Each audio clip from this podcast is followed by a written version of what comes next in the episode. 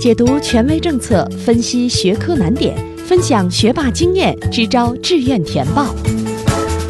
紧跟教学进度，贴近考生需求，高考冲刺三百六十度无死角有声宝典。宋小南工作室倾情奉献。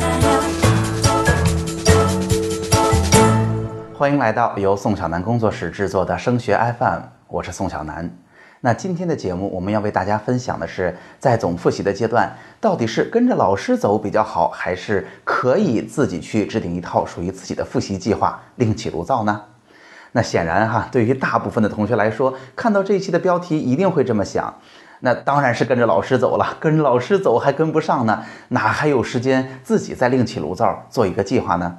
那当然哈，提出这样的问题，一定是有提出这样问题的场景的。当然，对于大多数的同学来说，我非常同意大家的看法，就是尽可能的跟着老师一步一步走。为什么是这样哈？因为即便是你一个非常优秀、非常有天赋的运动员来说，没有一个好教练，单凭靠你自己的经验和努力，其实能拿到一个好成绩是并不容易的。因为高中三年的知识啊，系统性非常强，知识量也非常的大，所以对于知识的理解程度。呃，还是那话，专业的人解决专业的问题。如果有一个很好的老师为我们做指点，呃，会让你省劲儿很多。所以在总复习的阶段，无论是一轮、二轮复习，老师对于复习阶段的具体要求会更加的明确，以及对于知识的理解会更加的有结构性、更加深入。所以跟着老师显然是最优选择。但是啊，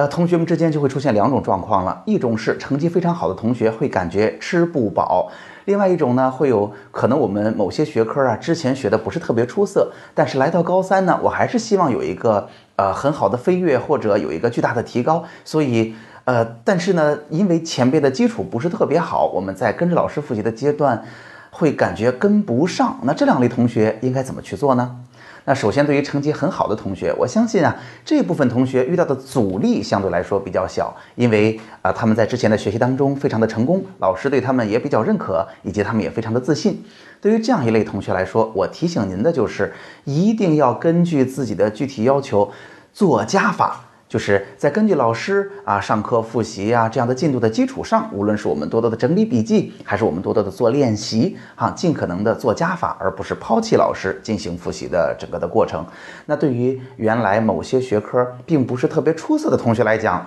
那这就是不容易解决的问题了。如果是你遇到了这样的状况，应该怎么办呢？我会建议大家第一点哈，如果我们觉得。呃，老师复习的进度我们追不太上，或者我们觉得老师的复习讲的并不是特别好，很可能你会有这种感觉的。如果有这样的状况，我建议你哈，首先千万不要放弃掉老师的专业度。我的意思就是说，如果你单独开始复习的计划的话，同样也是要给自己提出一个比较高的要求，那就是那针对我自己这样一个可能完成更多基础工作的复习计划，我应该把时间花在哪儿？我应该在每一个阶段达到怎样的目标？这其实啊，仍然是一个非常非常专业的问题。所以，如果你想要追赶前面的同学，为自己制定一个复习计划的话，我的建议仍然是，无论是针对你的学科老师，还是你在上外边上辅导班的老师。都应该先请他们给你诊诊脉，哈，做做诊断，你的现在的状况是如何的？你在这段时间啊，比较务实的能达到怎样的目标，